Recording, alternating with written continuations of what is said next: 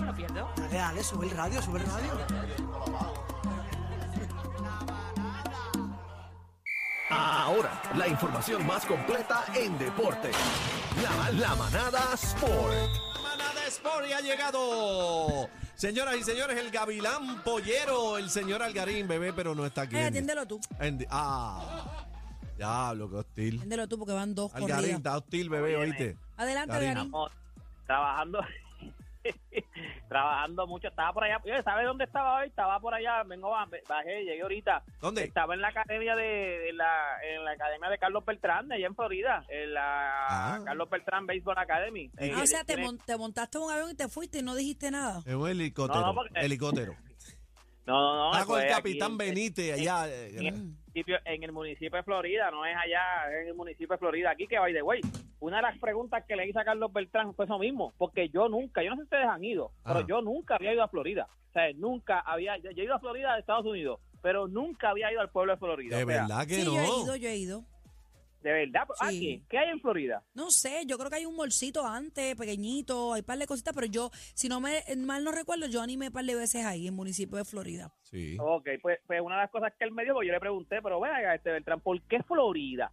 Y él me dijo, él me dijo, mira, yo no, yo, traté San Juan, Cagua, Guaynabo, todo eso, pero ninguno los que me quería ayudar, ningún municipio me quería, como que no creía en el proyecto, no creía en el proyecto.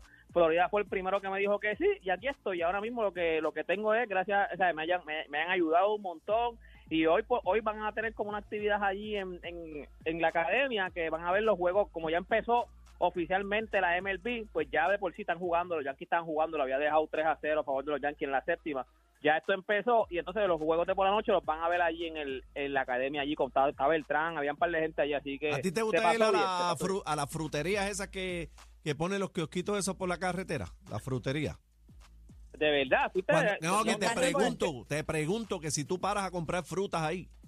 No, no, es que yo nunca había ido a Florida, nunca. No, nunca, la- no hablo de Florida, hablo de por acá, en el área metro. Ahora mismo estamos en temporada de piña. Eh, la mayoría de esas piñas son de allí. Ay, qué rico, piña frita, Ah, un sí, eso vasito yo sabía, que. Florida tiene como una, como una plantación de, de, de piña. Eso Mira, pero vamos a hablar de deporte o vamos a Al montar de frutas piña, aquí. eh, pues déjalo, déjalo. Vamos a darle a esto. Mira, ustedes se acuerdan- si yo les digo el nombre Oscar eh, Pitrius, ¿tú te acuerdas de Oscar Pitrius? Bebé, ¿No un este era- boxeador? No, este era un atleta que él no tenía piernas. Ah, Él ya, ya, compitió- ya, él, él, él está preso o no? Exacto, él está preso. Él compitió en los Juegos de Londres 2012, este, atletismo. Entonces, pues, él tiene unas prótesis. Pues él está preso, él asesinó a su novia. Él, él tuvo él, él tuvo como que mala suerte porque bueno no mala suerte fue porque él lo acusan de asesinar a su novia en el baño él Supuestamente fue de- accidentalmente, pero pues él dice que fue que él, él pensó que se habían metido por la ventana de, la casa Y le disparó. que de- del baño del baño y entonces él disparó a través de la puerta Wow. él solamente escuchó los ruidos y disparó a través de la puerta y creo que fueron siete tiros que le dio a la esposa qué a- a la. Es una loquera, Andito. fue un, Él- fue un juicio bien controversial. Yo lo, yo lo estuve porque- siguiendo. Exacto, porque lo que pasa es que él lo acusan de, le dan cinco años, la fiscalía apela, le dan siete años, vuelve a apelar la fiscalía y entonces termina dándole 15 años. Pues ahora él está solicitando eh, libertad condicional, aparentemente ya él cumple con el tiempo requerido, porque creo que tenías que tener casi la mitad de la sentencia, ah, fue en el 2013, si no me equivoco, que él empezó lo del juicio, me Sí, imagino que le cuentan van el par de 2000. añitos. Exacto, fue añitos. 2013 al 2015 fue que más o menos entre las apelaciones y eso, entre 2013, 2014 y 2015 fue que fueron al juicio, pues ahora mismo él está pidiendo para poder salir por libertad condicional, así que hay que Él ver. estuvo, en ese juicio, él estuvo bien afectado, o sea, visiblemente afectado. Él, ese hombre no paraba de llorar eh, la mayoría de las vistas que yo recuerdo que la seguía está para ese él. tiempo. Qué loco está eso, pero la fiscalía le probó entonces que él la asesinó. Lo que pasa es que la fiscalía tenía muchos argumentos allá en, al entender de la fiscalía, porque una de las cosas que estuvo bien raro fue que él sepa, él se, se para de la cama en sus piernas, o sea, él, él- él tiene como de la rodilla para abajo. Ah, pero él él, se puso, abajo, él sí. se puso las prótesis, le dio brega a ponerse las prótesis para entonces como que disparar y fiscalía tra- trataba de argumentar que si tú vas a defenderte, tú no vas a pensar en las prótesis, tú vas a disparar. Como que trató de, de decir que había una premeditación en cuanto a eso. Bueno, y, y fue bien complicado el, el- Esa teoría, es, como que tuvo tiempo, como que tuvo tiempo. Yo. Sí. esa teoría es tu- media estúpida, pero va. No, él, A él lo acusan cinco años. La fiscalía, o sea, él siempre lo acusaron culpable. Lo que fue cambiando fueron los años, porque él en la primera vez, en el 2013, el culpable, cinco años. Pero quien apela no es él. él quien apela es la fiscalía. Él iba a coger los cinco años. Quien apela es la fiscalía, le meten siete años y la fiscalía vuelve a apelar y entonces le meten, le, ponen 15 sí, años. Sí, sí, la, fiscalía iba arriba. que y la, familia de la joven también. También. Eh, sí, la familia joven metió mucha presión mediáticamente porque ellos dieron muchas entrevistas, eh, habían conversaciones, si no mal no recuerdo, de ellos dos discutiendo fuertemente, ah, habían problemas de noviazgo.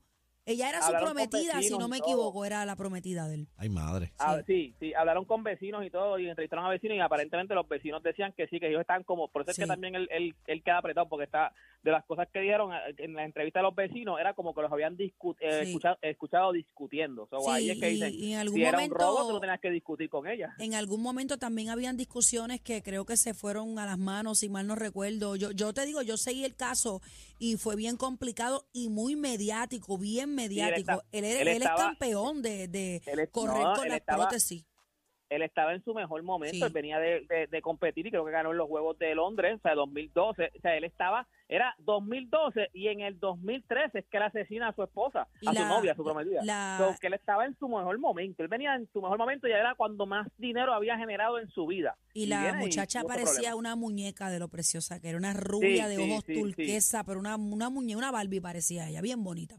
Pues entonces pues, vamos a ver qué vamos a ver qué pasa porque ahora le está pidiendo este libertad condicional. Ya él lleva ya él tiene que llevar como ya casi 10 años, o sea, los 15 años ¿Cuál es el nombre este Algarín de él?